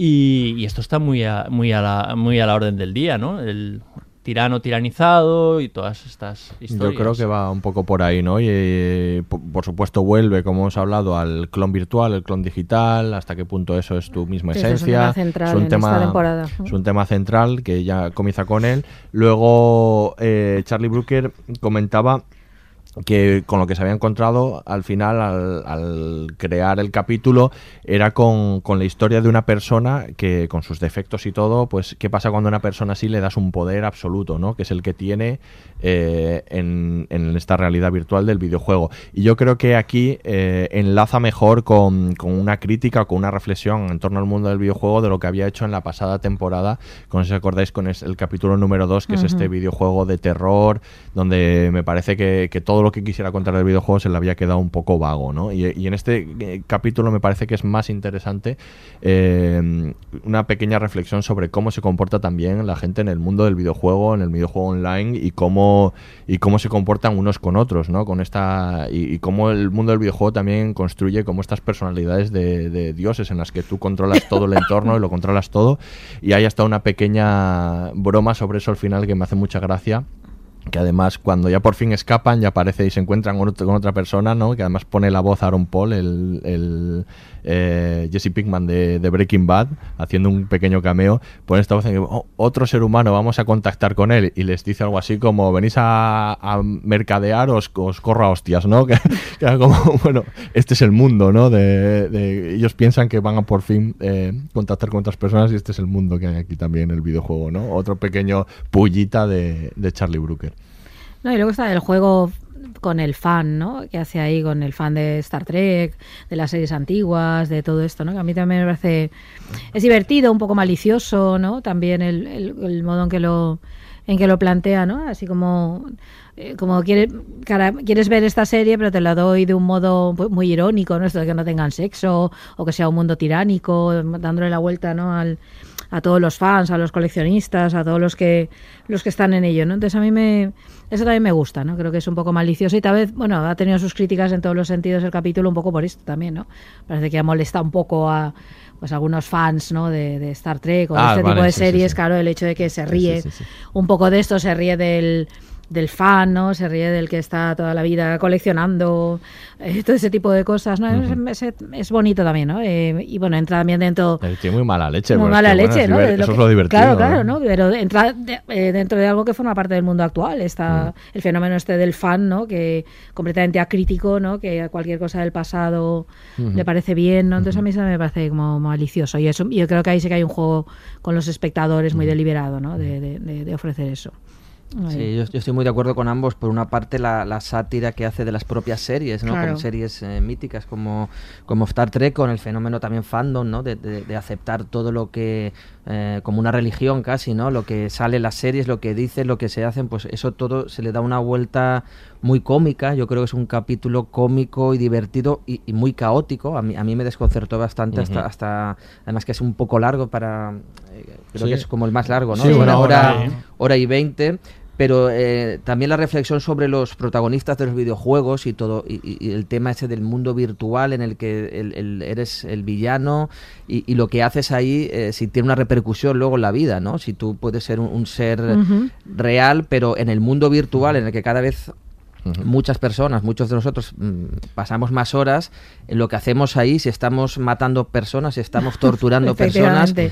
¿Eso qué es? Eso es una que proyección es de nuestra personalidad, ¿no? Entonces, esa reflexión yo creo que efectivamente en, la serie en la temporada anterior no llegaba a ningún puerto la, la historia uh -huh. que ya sobre mm, a la prueba del, del, videojuego y en cambio aquí mmm, creo que abre ventanas a, a, a, nuevos capítulos quizá para, para indagar más en, en, en, esa no en esta relación tan tan extraña y, ta, y tan tan real y tan actual uh -huh.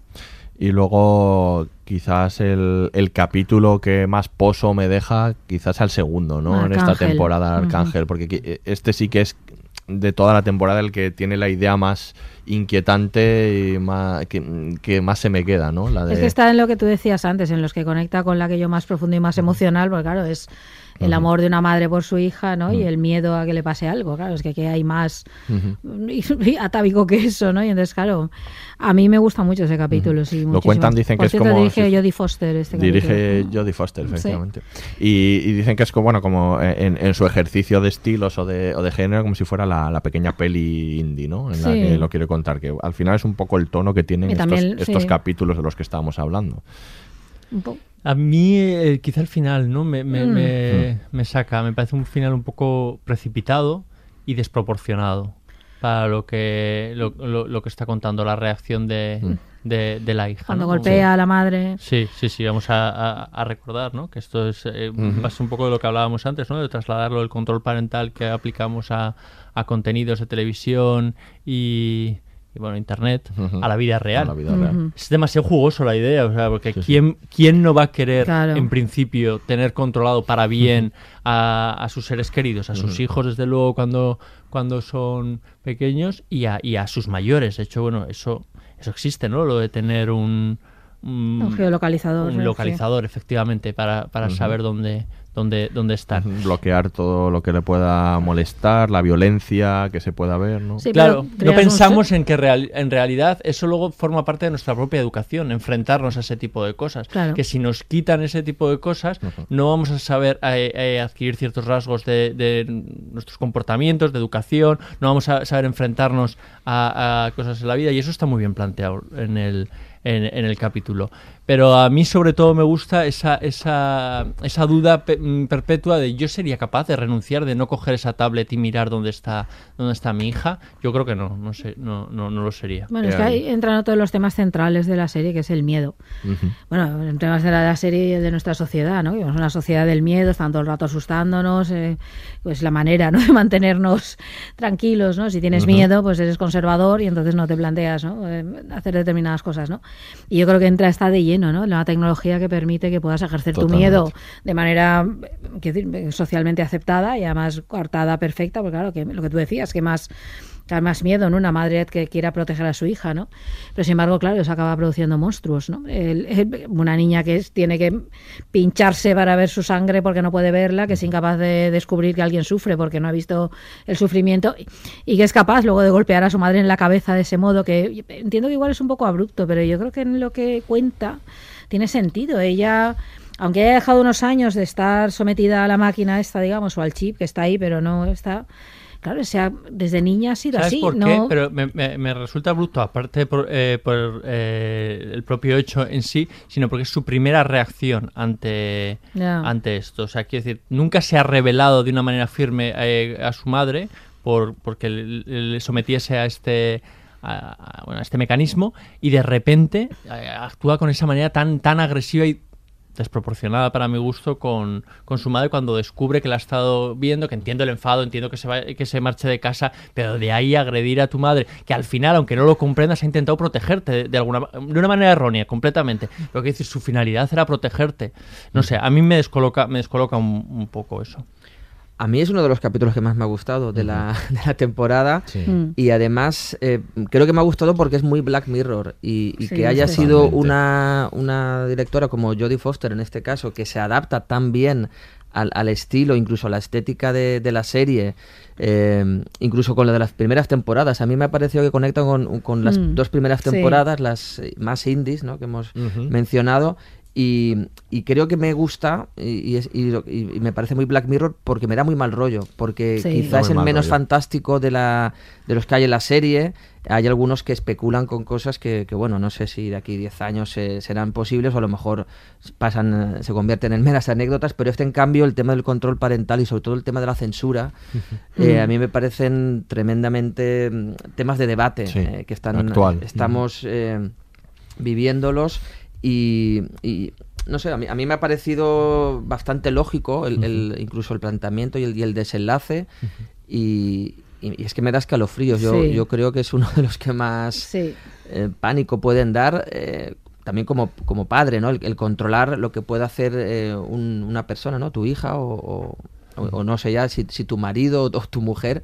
Eh, eh, ese, ese tema del control también de los otros aparece en muchos eh, en muchos capítulos, ¿no? el, tema de, de tener como un, un ojo, ¿no? Bueno, eh, por supuesto en el, en, el, en el Black Museum estar ya dentro de tu, de tu cerebro, ¿no? Y el hablarte como una vez, Ujú. como una vez interior. Pero a mí, a mí este sí que me ha gustado mucho y Sí. yo creo que es de los dos o tres que más me han, me han interesado de, de la serie. Que es muy, muy Black Mirror. Sí, yo tal vez creo que es uno de los que más habla de, contemporáneamente, ¿no? De, Claro, que más diálogo ese tiene con debate nuestro ético mundo. que yo creo que eso, que eso, es, eso es muy, muy interesante. Ujú. Sobre todo la dicotomía esa de la la hiperprotección puede llevar a la censura, porque tú has hablado de, de- de- de censura, pero no, mm, no creo que haya una finalidad censora en un principio en la madre, sino de hiperproteger. Lo que pasa es que a veces confundimos los dos términos. ¿no? Pero en eso ya estamos, ¿eh? Que se están impidiendo ver películas porque antiguas, porque se consideraban que es- pues, son- racistas, Mm. y entonces se impide que los vean los niños o películas. con- yo creo que eso es un peligro enorme en nuestra sociedad. La libertad de expresión se está limitando enormemente Claro. y,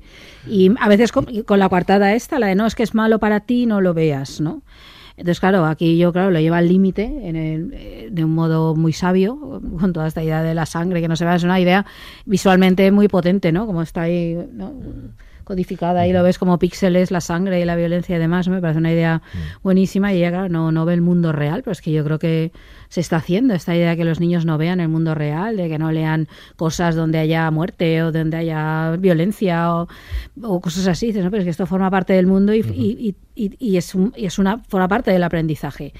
Entonces, claro, y y es luego- mentir. O sea, porque Claro, y es decir, eh, mentir, exacto. No contar ciertas partes, Claro. al fin y al cabo, es desvirtuar. suavizar los cuentos antiguos o no o el dar así o, o hacerlos como todos iguales no Eh, yo creo que eso es así no Sí, es el, claro, el sí, mundo sí. de lo políticamente correcto, ¿no? Sí. En el que vivimos para algunas cosas, ¿no? Porque Claro. para otras es todo lo contrario. Efectivamente. Y, y, eh, efe- es eso, es eh, no vivir en la realidad. eh, Claro. El querer censurar cosas que, que si no las, las- estas personas las pueden ver en nuestro círculo, las pueden ver en otro en otro lugar y, y las consecuencias pueden ser mucho más catastróficas. Claro, como- porque además no distingue ficción de realidad, ¿no? Cuando ve el porno, ella cuando llega el momento se comporta como una película porno y al chico le dice, mira, que no hace falta, que no es así, ¿no? Sí, es, sí. Claro, es, lo, es el único referente que tiene, Claro, claro, porque claro. Es- es el la tema- represión sí. lleva a esto, ¿no? Y a su vez a que sea incapaz de eh, separar realidad de ficción. El, te- el tema del porno que comentas también es muy, muy real y muy actual, Claro. porque tienen los adolescentes, creo que eh, hay, eh, hay una corriente que, que, mm, que se está extendiendo y es que los adolescentes piensan que las relaciones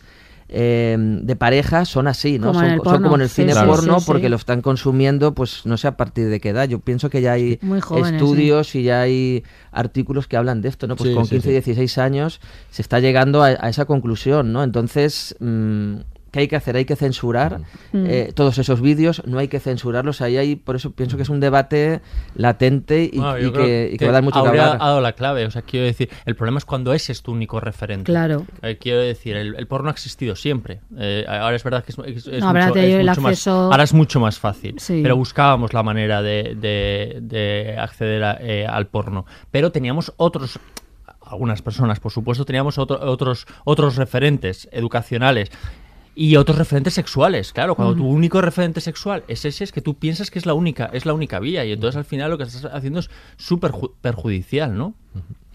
Luego me parece también interesante el hecho de que me, que me sorprende, ¿eh? me gusta y me sorprende eh, por parte de Charlie Brooker que esa tecnología que es la que usa ella para, para controlar a su hija es una tecnología que conocemos pronto que ha sido como prohibida y que no se utiliza, eh, que, que al final no ha sido de común acceso, que, que, que, mm, me sorprende, ¿no? En Charlie Brooker me imaginaría que esa tecnología está implantada y que casi me parece hasta más creíble, ¿no? Que, que pudiera ser implantada. Si los padres descubriesen que pueden controlar eh, a sus hijos de esta manera, yo me creo totalmente de que lo Que le utilizarían. implantaran y el que- chip y eso sí, yo también lo seguro, creo. seguro. Sí. Yo también. Que es lo inquietante, ¿no? De, de este capítulo. Bueno, pues vamos a escuchar un corte de un capítulo que le ha gustado mucho a Mikel y vamos a hablar de él. ¿Y si no hubiera método? ¿Y si nos está emparejando como quiere y todos nos dejamos llevar porque siempre nos dicen lo inteligente que es? Ya, pero sí que te empareja bien. Tiene un porcentaje de éxito del 99,8. Pero ¿cómo sabes que son parejas ideales?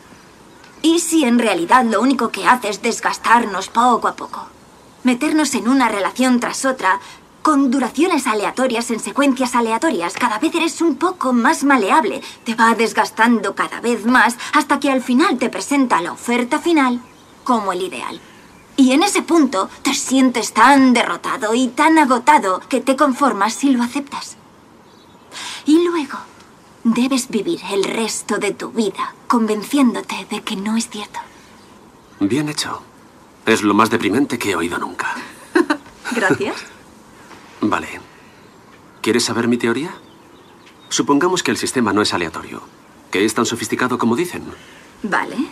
Se supone que estos trastos absorben todas tus reacciones creando un perfil complejo. Todos los pensamientos locos que hayas tenido, O todos tus sueños y tus debilidades y tus... Teorías chifladas. Todo lo que hay en tu cabeza. Sí. Es todo lo que hay en tu cabeza. Tiene pensamientos. Y ahora vas a decir, ¿y si somos nosotros y estamos presos en una simulación? ¿Cómo podríamos saberlo?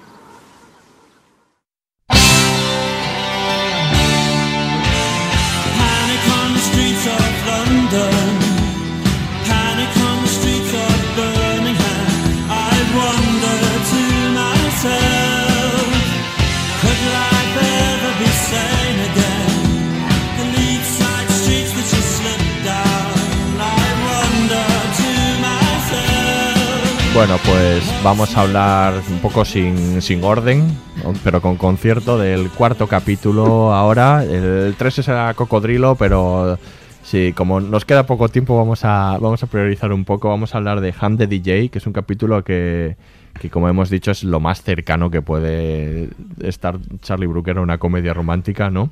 Sí. Y, y que es un capítulo que, que creo, Miquel, te ha, te ha gustado Con bastante. final felicísimo, ¿no? Sí. Es un capítulo para empezar que, que tiene eh, que toma el título de un temazo de los Smiths para mí, entonces ya me tiene ahí medio, medio ganado. Lo han relacionado mucho con San Junípero, Sí. por un poco por el ver, tono, ¿no? Quizá. o- Hombre, este es más feliz que San Junípero. Es mucho más cabo, San feliz, Junípero sí, estaban no, muertas. no, exacto, sí, sí, es que ¿No? tiene un final Vaya feliz. por Al final estaban muertas. Eh, en lo- y en los otros, Aurea, también.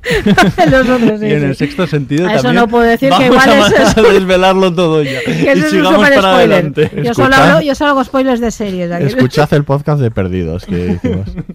Bueno, eh, a mí es un capítulo que me gusta mucho. Me gusta eh, mucho porque me entretiene, me parece divertido. Me, es verdad que me, me parece que dentro de ese tono eh, romántico retrata muy bien las, las relaciones actuales y luego me plantea dudas, ¿no?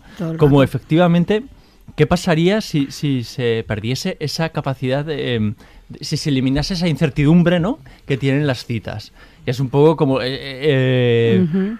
Jolín, me parece como, como, como la base, ¿no? De, de, ese- de- de los comienzos un- de una relación y sobre todo de cómo te vas manejando tú y cómo vas descubriendo, cómo tardas en descubrir tu verdadero yo, cómo vas escondiendo algunas cosas, pero si supiésemos ya la caducidad que tiene y cómo se va a desarrollar y a qué destino va a llegar, pues seguramente las relaciones se plantearían de otra manera.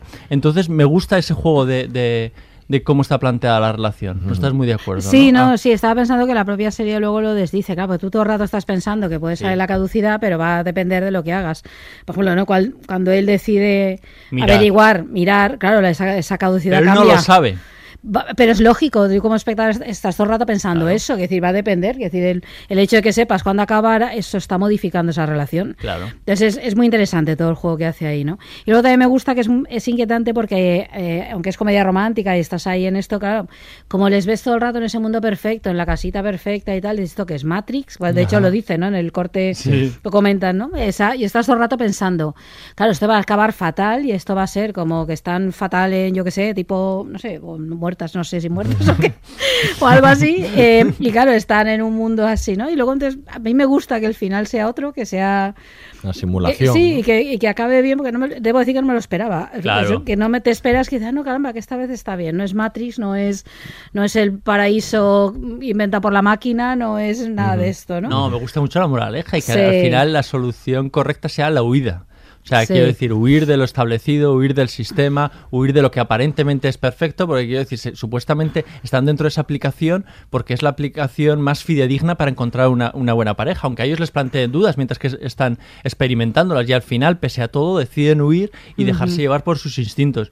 Me, me gusta esa, esa, esa moraleja. Sí, pero la máquina ya lo ha previsto todo. y Esa Ya, parte también ya, tiene ya. su miga. Sí, sí, Pero ellos no saben que la máquina lo ha previsto. También tiene su miga. La ma- Mm. eres impre- no eres impredecible para No. la máquina.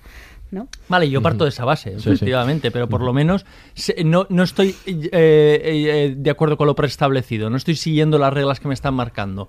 Y saltarse las reglas dentro de este, de, de este mundo me parece algo, Mm. algo positivo. A mí toda la primera parte me recuerda un poco a Langosta de León Sí, bueno, es que tiene mucho, eh, totalmente, Y me totalmente. gusta que, que haya ido por ahí también, ¿no? Pues sí. Y eh, Carlos, a ti este capítulo que... Yo iba a hacer un, un gesto. Ibas a- es que no me lo podía quitar de la cabeza. Me encanta eso. Porque aparte yo estoy todo el rato pensando, qué rabia me da. Que cuando ella lo dice, me digo, Ah, sí. sí, por favor. El hombre ese perfecto que da un, un asco. Sí, no, pero, pero a, mí, a mí me gusta me gusta también el capítulo, ¿no? A mí me desconcierta y, es- y eso creo que los capítulos que no sé por dónde van a ir Sí. me, me- me gustan más, ¿no? Porque no son predecibles y este concretamente me, me- me divierte, pero claro, eh, también me inquieta, por supuesto, mucho, ¿no? La exploración que hace sobre las relaciones mm, de pareja, las relaciones personales, los tics y los complejos que podamos tener, ¿no? Pues eh, eso del, del- eso que le molesta tanto a la, a la chica, ¿no? Que hace su pareja a toda hora, ¿no? Acaba siendo eh, uno, uno de los motivos a lo mejor de, de su no coincidencia, ¿no? Entonces, eh, no sé, a mí, a mí me gusta mucho el- en, en general eh, la resolución también de, de cómo ellos huyen, ¿no? Se salen de esa, de esa aplicación y también porque conecta con otros capítulos y mm, por, como por ejem- por ejemplo San Junípero, todo el tema de las simulaciones. Sí, vuelve Y- al tema, ¿no? de y cuando conecta con otros es que creo que, que se van creando como unos triángulos y unas relaciones que, que- que están enriqueciendo los, a- los anteriores Claro, también.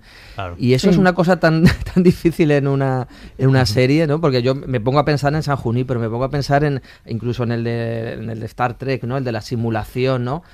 Y cómo controlamos, cómo no controlamos, en fin, a, a mí me parece que, que eso hace avanzar y hace crecer eh, capítulos como este a la serie en, en general y, y me parecen formidables, ¿no? Y, y creo que son una rara avis eh, es- este tipo de, de capítulos y la serie Black Mirror eh, entre, entre el, dentro del panorama actual. De las Le da aparte, yo creo que con nuevas lecturas a lo que tú estás diciendo, incluso nuevas formas de ver, porque algún día, quiero decir, se podrían reordenar los capítulos en función de la relación, o sea, ver Ujú. San Junípero y después ver, ver, Sí. ver este es como una especie de, de- Es que yo no lo diría evolución, sino son Sí, se- diferentes está puntos de haciendo vista. una, una ¿no? cronología, yo creo Sí. que ya hay gente que en la red está Sí. empezando a ordenarlos. Sí, el claro, primero, claro, el segundo, año, año uno, Black Claro. Mirror, año dos, tres, y Sí. entonces no- Claro. no, siguen el orden de las, se- de las temporadas. ese, ese puzzle yo creo que está Y eso va a dar muchísimo juego. Muchísimo juego, sí. Sí, a sí. mí este capítulo no me había gustado tanto, sobre todo el final, me había, pero me estáis convenciendo un poco. Ah, mira. tengo que No, no, no.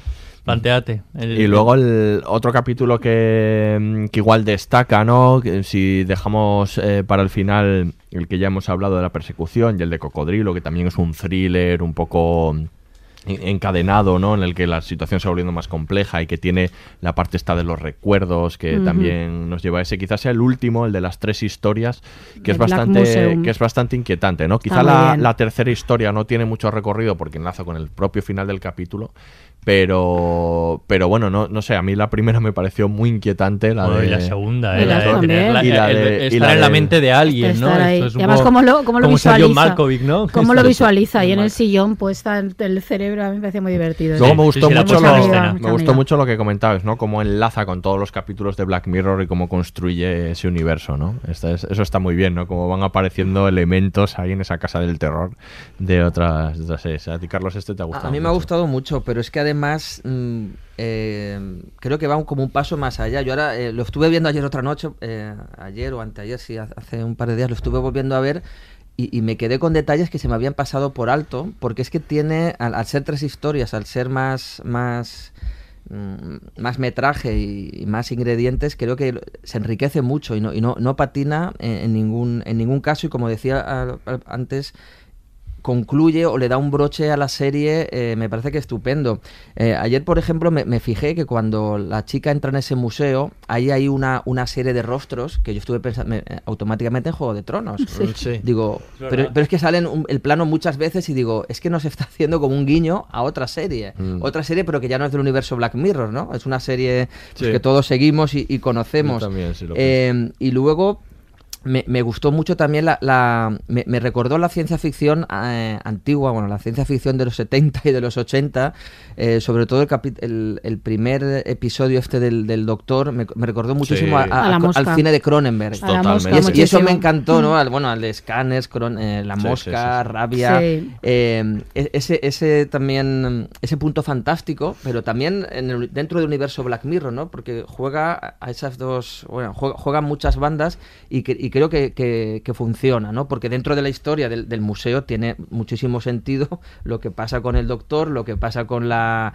la chica esta que está dentro del, del Sí. cerebro y que tienen que el- bloquearla. que también acaba en el final. peluche. Claro, es- El del peluche y, y bueno, y el episodio final también, el tema del holograma, ¿no? Del holograma. Y, y- y del que... El duplicado de nuevo virtual. La, la Exacto, vuelve virtual. ahí a jugar otra vez y luego el, el- el que hace plan, el que nos plantea o a mí me inquieta mucho, ¿no? ¿Qué pasa en, el- en ese mundo virtual? Es decir, puedes matar. Nuevamente el tema de los videojuegos. Es decir, es que tiene, Sí. no sé, lo, lo- lo cubre todo muy, muy bien. Y el tema de los videojuegos, ¿no? Cuando estás matando a alguien o cuando estás torturando a alguien ahí en, en la silla, como sucede, eh, ¿eso es ético? ¿Eso es moral? ¿Es, ¿Eso ¿Qué eso qué dice es? eso de ti, no? Claro. A, a mí me parece eh, formidable, no sé qué pensáis de, de- de todo esto. Sí, sí. no, además, además- es muy, tiene mucho humor negro también, es Mucho. cínico, el personaje este del, del Rolo Reigns. El rolo, es que personaje Douglas muy Black- Lodge, es que lo hace ¿eh? genial. Muy Black Es que está- Mirror sí, también. Sí, sí. Sí, sí, sí, lo hace genial ese. Sí, me- a mí me parece, me parece un capítulo muy divertido eh, y muy creepy, muy, muy chungo también a la vez, ¿no? Me parece un, eh, que aquí sí que ha funcionado bien en la historia, la, el tipo de historia de casa del terror con varias historias, ¿no? Y, y que sí que le ha aplicado el filtro, el filtro Black Mirror a- al terror bien.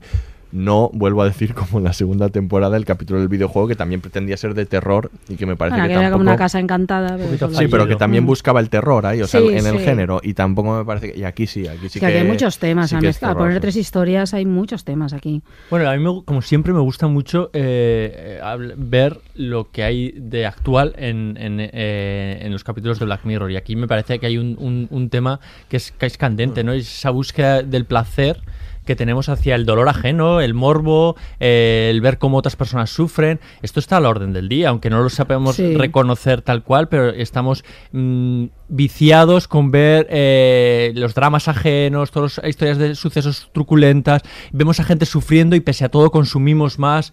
Esto, eh, de esto está hablando también en- están hablando en este, en este capítulo, que para mí me parece uno de los problemas más candentes ¿no? de la sociedad actual. Sí, además se da un buen giro porque lo que hace es, eh, claro, estás eh, moviéndote en las otras historias que te recuerdan eso a la mosca o a otras ahí, por muy inquietantes que son, eh, eh, el que lo son, que la que está ahí en la cabeza y demás.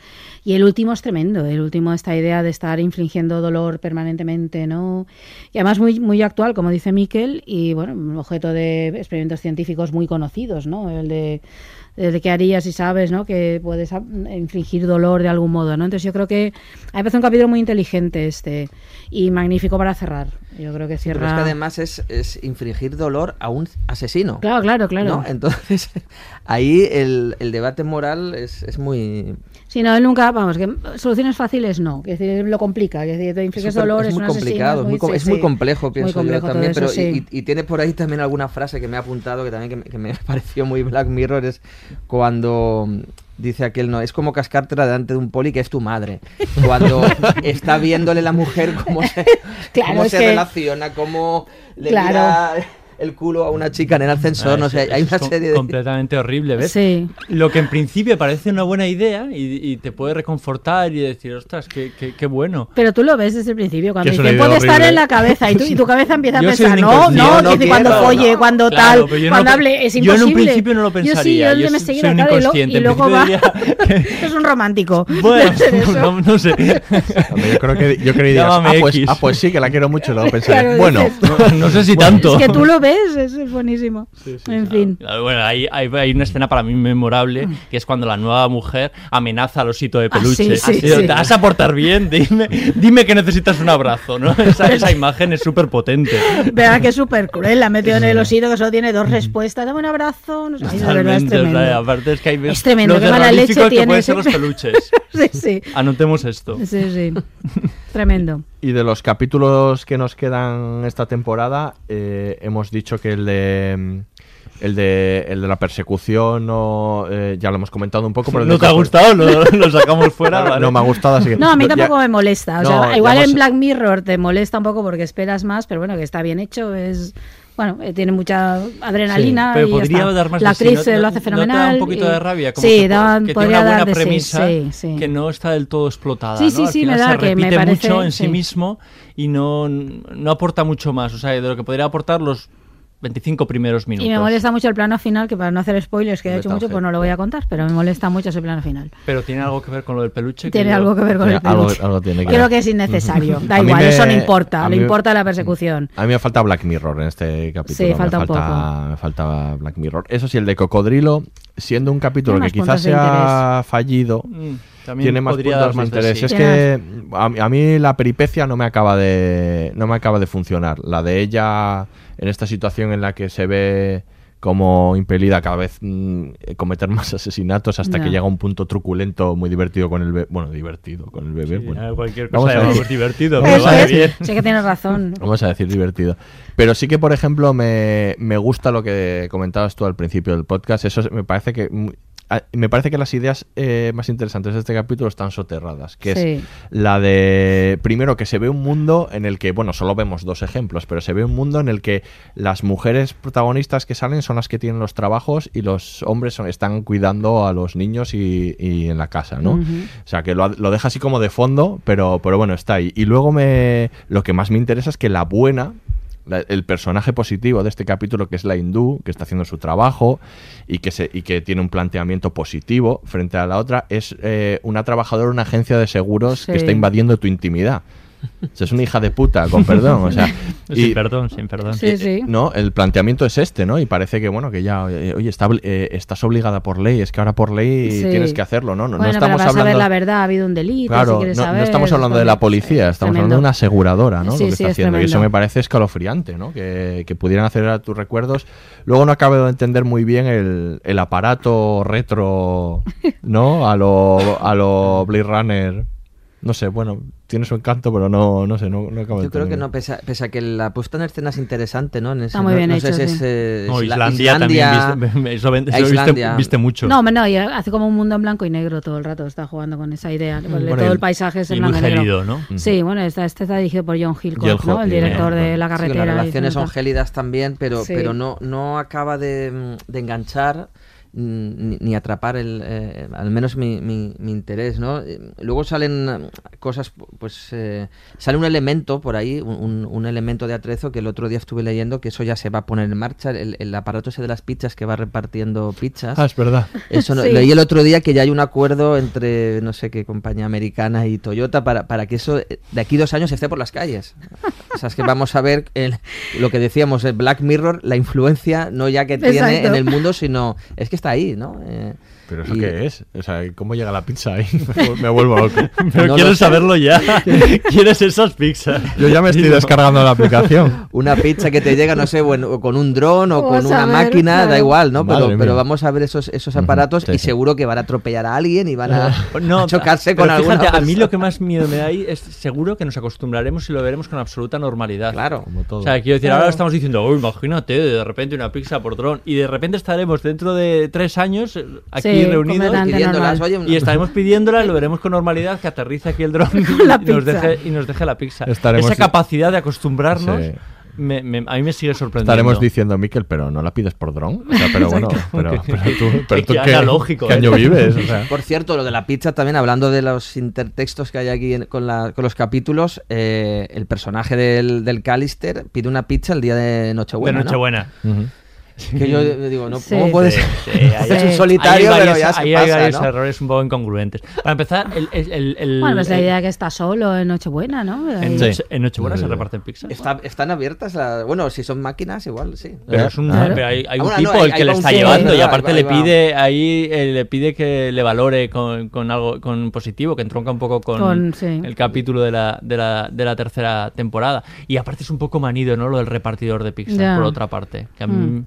Me saca digo "Hostia, no se te puede haber ocurrido otra cosa no no se le ocurrió Pero no cambiando de las pizzas, vuelvo al cocodrilo. Al cocodrilo. Eh, no, porque a, mí, a mí una cosa sí me parece interesante es el- la violencia. El, mu- que- porque es un capítulo muy violento, Sí. uno de los más violentos. ¿No? El- la- ¿no? Esta mujer, además, así Sí, como sí. con aspecto tan rubia ella y tan angelical y tan no sé cómo. ¿Las que- rubias no son va- violentas para no, ti? no, no, para mí no, para el mundo en ah, general. que tiene, hace un aspecto, no, tiene un aspecto, yo creo que juega muy bien con el aspecto de la actriz, completamente Sí, liberado, Muy, parece muy frágil.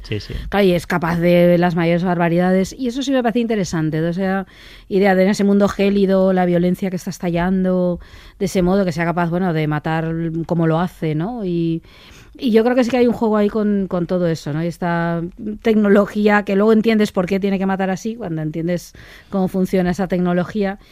A mí, a ver, siendo que no está, no es redondo y que tiene sus muchas cosas, yo creo que también es un capítulo que se queda ahí en la cabeza y que te hace luego pensar en, en- en algunas cosas. A mí también, yo creo que tiene su interés. A mí ese final truculento y la cobaya me, me ganan un poco. Sí, ahí es pero- así, es el, el, el- el ju- el giro final este de guion Sí, sí. tiene su miga, sí. Qué cabrón está. Sí, sí, sí. Y cómo lo Es la queremos. conclusión, y cuánto ¿no? lo queremos. Y que, sigan que siga haciendo, que siga haciendo. Bueno, pues nos quedamos sin tiempo. Nos vamos a despedir. Aure y Miquel, un placer tecnológico como siempre. Qué bueno Digital. reencontrarnos. Nos Sí, vemos en el próximo Y ahora, podcast. ahora. Y Carlos, eh, un placer que hayas estado aquí. Muchas gracias. Un placer estar con vosotros. Pues nos despedimos. Se despide el Laboratorio de Investigación de Series, el único podcast seréfilo con plaza reservada en San Junípero.